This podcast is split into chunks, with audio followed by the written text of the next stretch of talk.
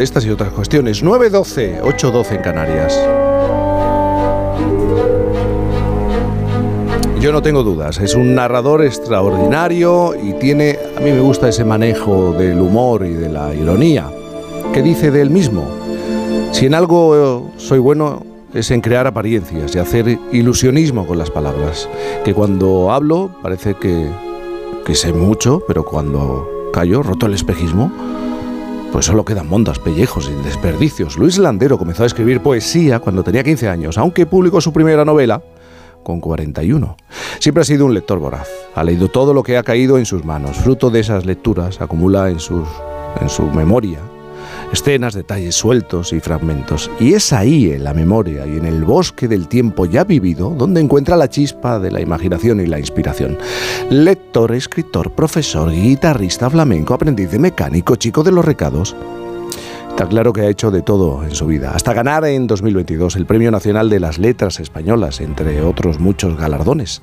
Ahora este contador de historias ha vuelto a echar mano de esa alforja sin fondo de su pasado para escribir su novela La Última Función.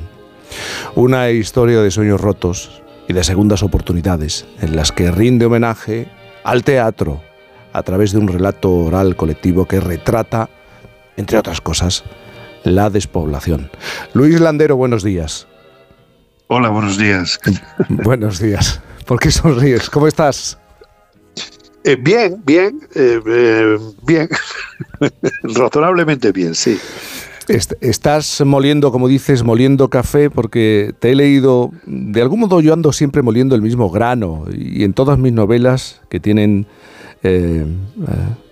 o, reúnen todas ese aire de familia, ¿no? de, sueños de juventud, de, de, fracaso. ¿Qué pasa con el fracaso? ¿Sigues en ello, moliendo ese café, ese grano? Eh, eh, sí, yo creo que ya no tiene más, no, no tengo remedio, ¿no? Y seguiré contando más o menos, eh, pues, pues, un poco la misma historia, aunque con variantes. Mis novelas son distintas, pero en el fondo tienen un aire de familia porque todas tienen dos, tres, eh, cuatro temas y siempre estoy dándole vueltas. Son mis demonios literarios y, es imposible escapar de ellos. Aparecen por todos lados, ¿no? Pero bueno, así es.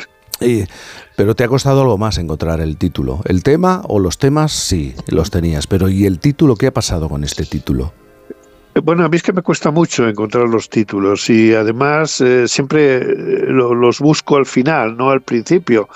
Eh, siempre tengo títulos provisionales, ¿no? Yo sé que hay escritores que si no tienen un buen título no pueden empezar a escribir.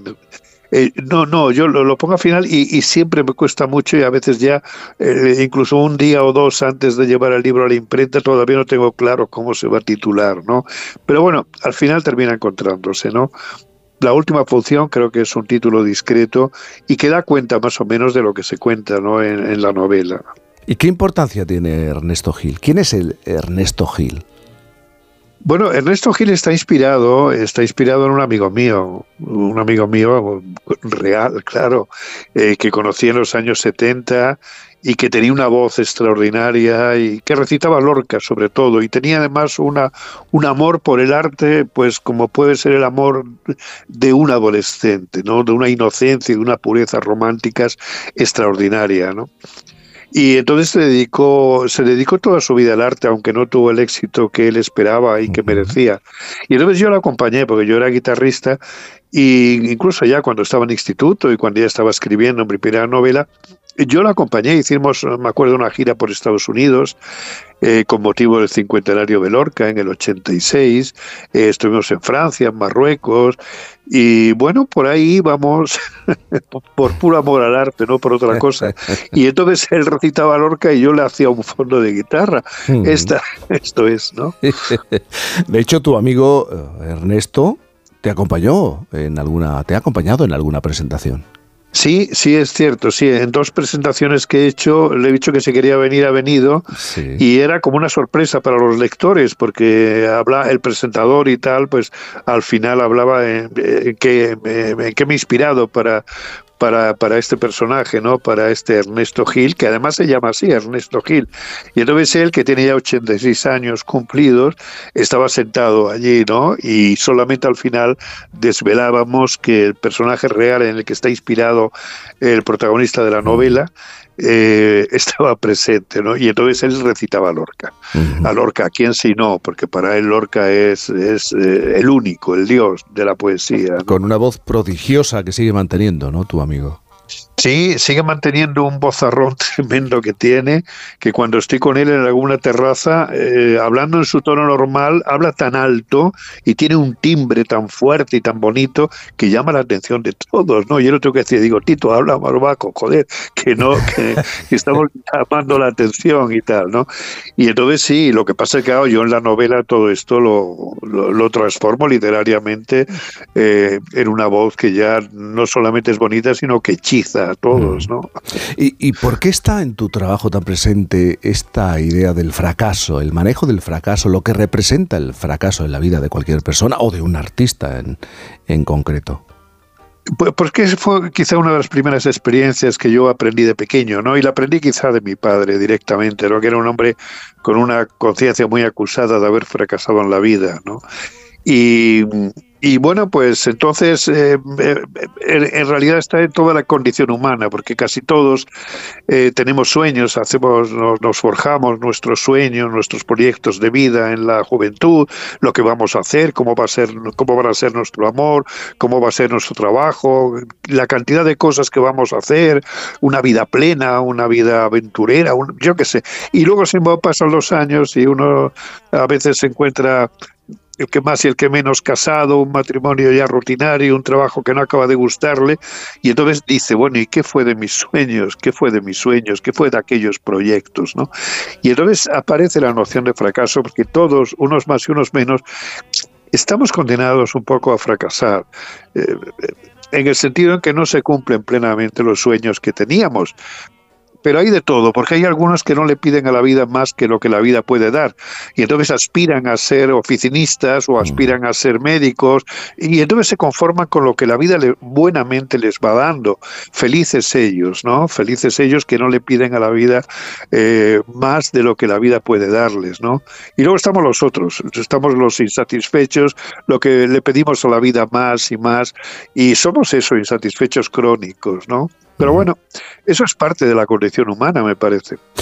Pero los dos eh, protagonistas de, tu novela son, eh, son fracasados. Tito es un fracasado en el teatro, Paula es una fracasada en el amor. Pero claro, si fracasas, se abre el camino a la segunda o a la tercera oportunidad.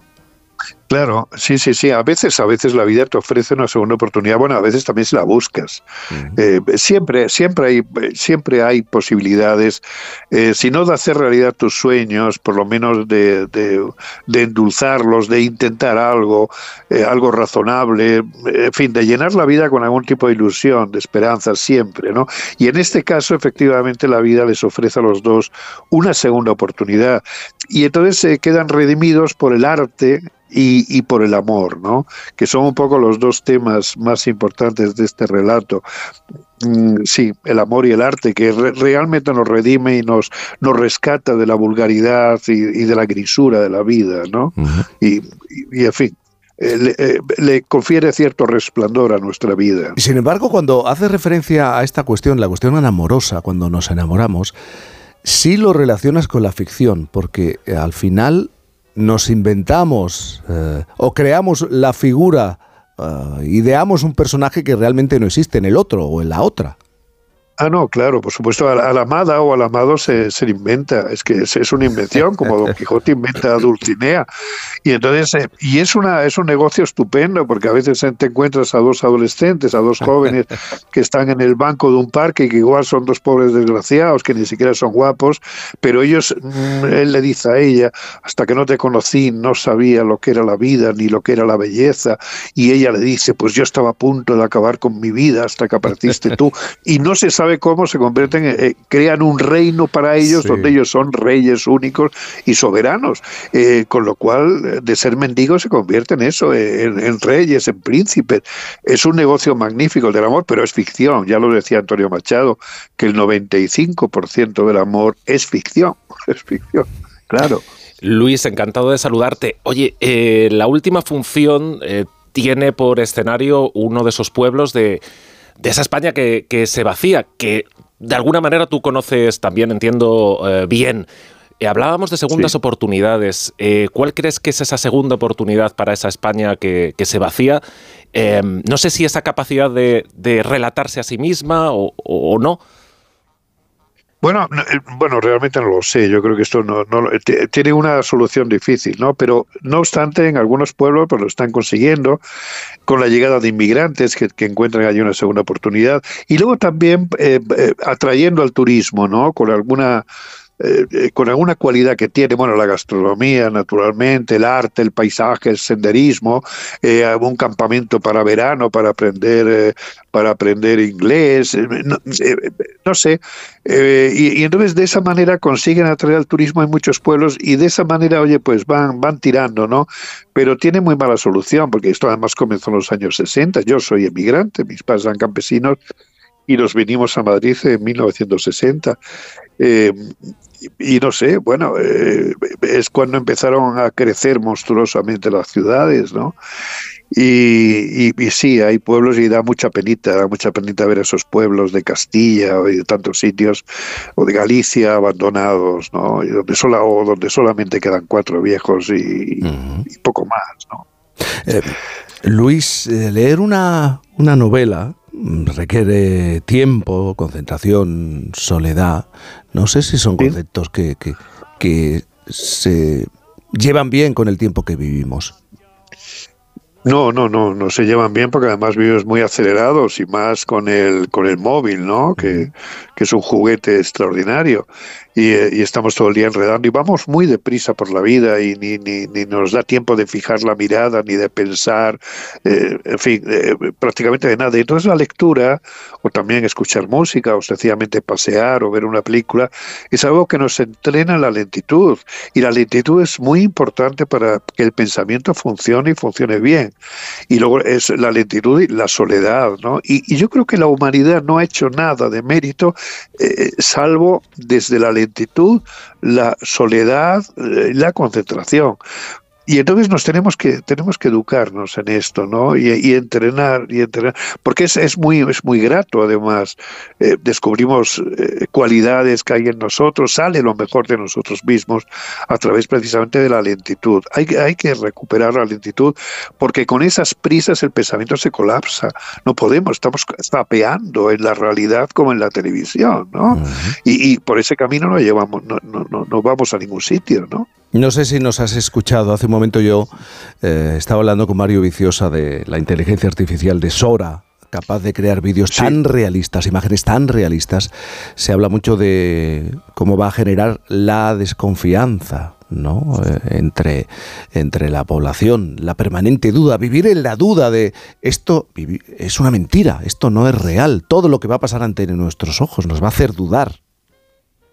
Sí, no, claro. Yo, yo le tengo realmente miedo a esto de la inteligencia artificial, porque claro, esto va a caer en manos de, quienes va a caer. Claro, esto es como que, lo va a utilizar. Eh, en fin, no, no, no confío que, que dé una, una una utilidad no humana y, buena para todos, ¿no? Pero, pero sí es verdad, incluso yo creo que ya ocurre, ¿no? Pues si uno se mete en Twitter y empieza a leer, desconfía de lo que pone allí, porque no sabe si es verdad, no sabe si es mentira, y, y sí, vivimos en la duda, y, y, como, como la inteligencia artificial empiece a crear realidades alternativas, que es que parecen, eh, parecen realmente reales, ¿no? Esto puede crear una especie de mundo distópico, y yo no soy experto en esto, claro, en esto ni en nada, ¿no? Pero, pero yo, yo desconfío, desde luego, de, la inteligencia artificial aunque sé que también puede traer cosas maravillosas, ¿no? Pero no, no sé, yo sobre esto no tengo eh, no sé, lo único que tengo son esperanzas por un lado, por las cosas buenas que puede traer, pero también temores por cómo se puede utilizar, ¿no? El mal uso que se le dé, porque el hombre además tiende, sobre todo los poderosos, ¿no? En, cuyas manos cae, eh, tienden a hacer mal uso, ¿no? De las cosas, ¿no? Y frente a lo artificial y la inteligencia artificial, ¿tú sigues escribiendo a mano? Eh, yo sigo escribiendo a mano, ¿no? Y además hace poco leí que, que escribiendo a mano en, lo, por ejemplo, los chicos, eh, los niños en el colegio, eh, se, se, se, concentra más, eh, se aprende mejor, se memoriza mejor, de manera que tiene muchas ventajas escribir a mano, por eso que hablábamos antes de la lentitud y de la concentración, se concentra uno más, del mismo modo que, que leyendo se retienen las cosas mejor si se lee en un libro, se lee en papel, que si se lee en una pantalla, ¿no? Y, y, sí, eh, incluso hay colegios en, España, incluso los más avanzados, que eh, no utilizan la tableta, no dejan utilizar la tableta en clase, sino que escriben precisamente a mano para que y eso es una cosa que quizás se va a perder, ¿no? El, ya todo el mundo anda con, con los dedos ahí tecleando a una velocidad, por cierto, vertiginosa, ¿no? Admirable. Luis Landero nos eh, ha presentado la última función en esta mañana de, domingo. Muchísimas gracias por estar aquí con nosotros. Eh, gracias a vosotros, ha sido un gusto. Un abrazo. Un abrazo muy grande. Fíjate lo que Un abrazo, un abrazo. La lentitud, claro, pero tal como vamos y tal como estamos. Tú has entrado por la puerta y me has dicho, bueno, pues, pues, pues en 500 cosas. Pues sí, y, es verdad, ha comentado Luis ese, ese reciente estudio, ¿no? Que, que, para sorpresa de nadie nos dice que nos permite retener y aprender mejor cuando escribimos a, a mano.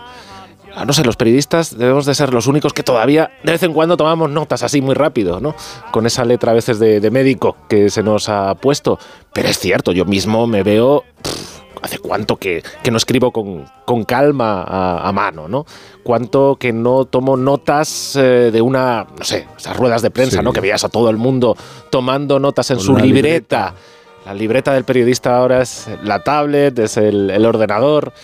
Bueno, insisto, yo no me gusta ser tecnófobo, ¿eh? o sea, yo creo que nos ha traído muchísimas cosas buenas, pero la última frontera es tomar notas de voz. Eso sí que ya, eso sí que ya. Ahora me vas a decir a quién han dicho que te pareces. En tan solo un momento, en Por fin no es lunes.